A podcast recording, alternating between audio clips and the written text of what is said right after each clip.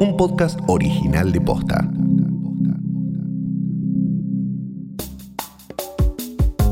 Cuando recibís un mensaje al celular, ¿sentís a veces que te invade una ansiedad fuerte si no podés responder al toque? ¿Que se te acumulan? ¿Que no te da la vida para responder todo? Tranqui, no estás solo.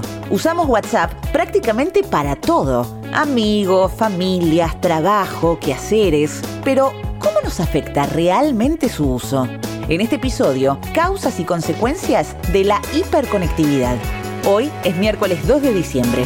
Soy Martina Sotopose y esto pasó posta.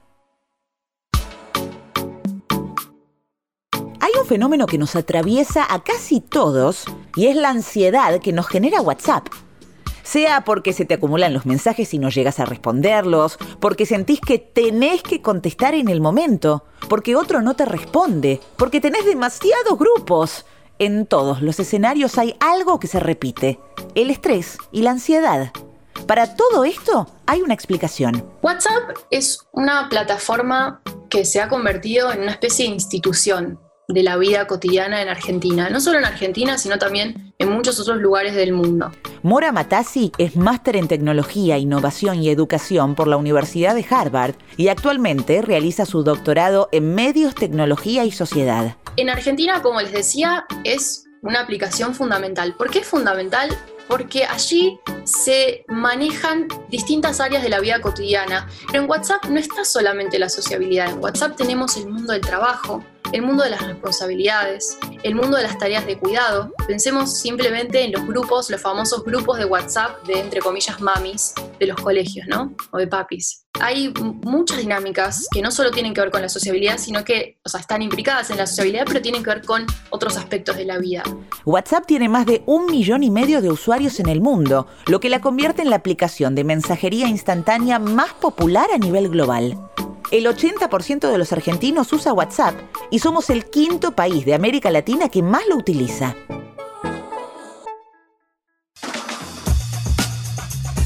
¿Y qué nos pasa cuando usamos la aplicación? WhatsApp, por, las, por sus funcionalidades técnicas, termina generando una especie de entorno, una especie de lugar. No es simplemente un objeto que se utiliza, sino que es una especie de entorno donde estamos. Estamos con lesotres de una manera que se llama casi sincrónica. ¿Por qué es casi sincrónica?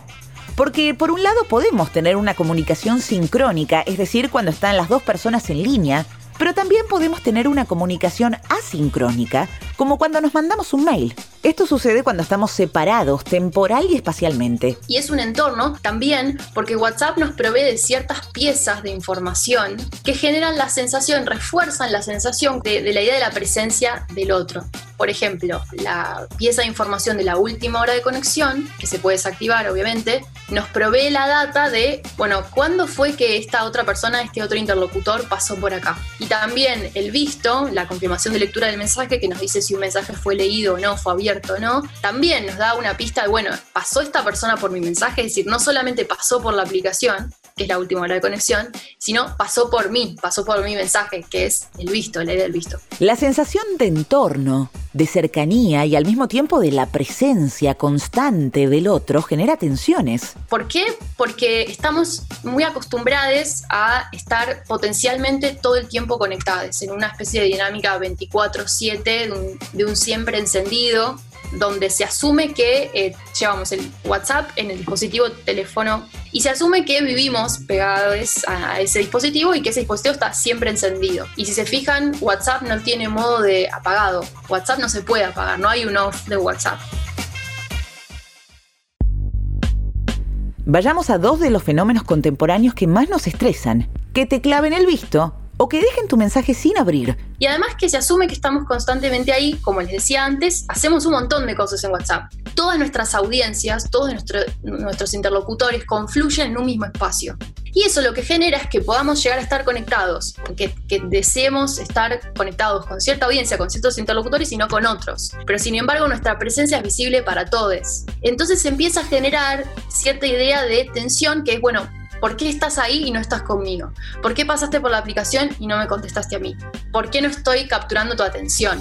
Estas dinámicas de elaborar teorías acerca de por qué el otro no responde entran dentro de la denominada microvigilancia o control. Un estudio realizado en Finlandia comprobó que el uso compulsivo de las redes sociales y los servicios de mensajería aumenta los índices de ansiedad y depresión. Otra investigación, en este caso de la Asociación Estadounidense de Psicología de 2017, reveló que chequear constantemente los mails y los mensajes de texto aumenta significativamente nuestros niveles de estrés. En 2019 hice entrevistas en profundidad con adultos en Buenos Aires, ciudad de Gran Buenos Aires, y pregunté, hice muchas preguntas sobre qué pasa con la temporalidad de WhatsApp, cuánto tiempo es aceptable que tardemos en responder o que nos tomemos para responder. Y lo que encuentro es una gran ansiedad que, que sobrepasa el tema del visto de WhatsApp. No tiene que ver ya con si está activado el visto, si está activada la última hora de conexión. Tiene que ver con la idea de que el dispositivo WhatsApp se asocia a otro dispositivo, que es el dispositivo teléfono móvil, el celular, que está muy problematizado en el discurso de los usuarios, porque aparece como un objeto muy difícil de dominar. Dato random.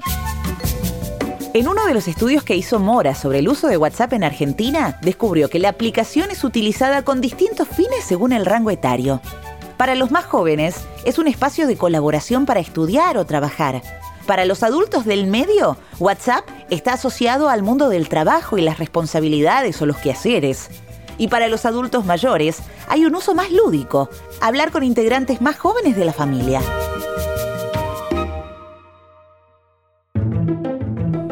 Ok, entonces ya sabemos que el uso que le damos a WhatsApp nos genera estrés y tensión y entendemos un poco el por qué.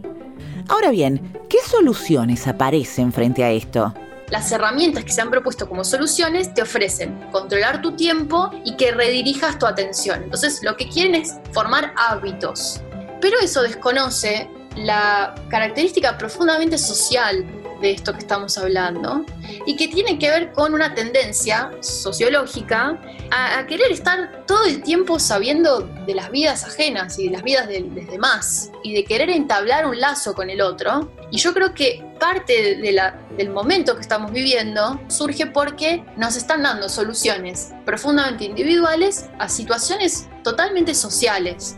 Y este tipo de soluciones rápidamente se extiende por toda la Internet con un discurso que deposita la responsabilidad en el individuo frente a un concepto que se repite sin parar, el de adicción. A mí me parece que esos discursos penetran luego los discursos de las entrevistades y lo que aparece es, hay una sensación de falta de control respecto del teléfono. Tengo muchas historias de personas tratando de separarse del teléfono y con un montón de prácticas cotidianas de separación del teléfono a la noche cuando se van a dormir o cuando tienen que cargarlo o cuando van a una reunión. Hay toda una serie de microestrategias que las personas están constantemente desarrollando porque sienten presión que emana este dispositivo y porque sienten que, que hay algo descontrolado en ese dispositivo, que, que, que está inherentemente mal, que está en última instancia mal y que en algún punto les va a hacer mal. Eso es lo que veo. Y WhatsApp tiene un rol importante. ¿Y qué estrategias nos recomienda Mora? Entonces a mí me parece que el horizonte para sentirnos mejor con las tecnologías, podríamos decir, tiene que ver con hacernos preguntas colectivas sobre qué normas sociales queremos construir para nuestra comunicación. Yo estoy viendo, por ejemplo, muchas personas recientemente que dicen, WhatsApp te pido por favor que eh, no sea para trabajo. O de tal a tal hora contactame, pero tal a tal hora no me contactes, ¿no? Y, y lentamente, yo creo, se van a ir generando usos sociales que van a tener que ver con regular y generar ciertas normas de cortesía para protegernos de esa ansiedad desmedida que nos genera esta posibilidad constante, pero yo no creo que esté en, en, la dinámica profundamente individual de tener fuerza de voluntad y decir, bueno, me voy de las redes, me voy de WhatsApp, no contesto, porque eso en última instancia no, no produce un cambio social, me parece. Esto pasó posta, es una producción original de posta. Escúchanos de lunes a viernes al final del día en Spotify, Apple Podcast, Google Podcast, Deezer y en todas las apps de podcast. Si te gustó este episodio, compartilo con alguien a quien creas que le puede interesar. Y si nos escuchás en Apple Podcast, te invitamos a que nos dejes una reseña. Nos suma muchísimo para que más gente nos descubra. Búscanos también en Instagram y en Twitter. Somos arroba postafm. En la producción estuvieron Galia Moldavsky y Fede Ferreira. Nuestro editor es Leo Fernández. En la dirección general, Luciano Banchero y Diego del Agostino. Soy Martina Sotopose y esto pasó posta.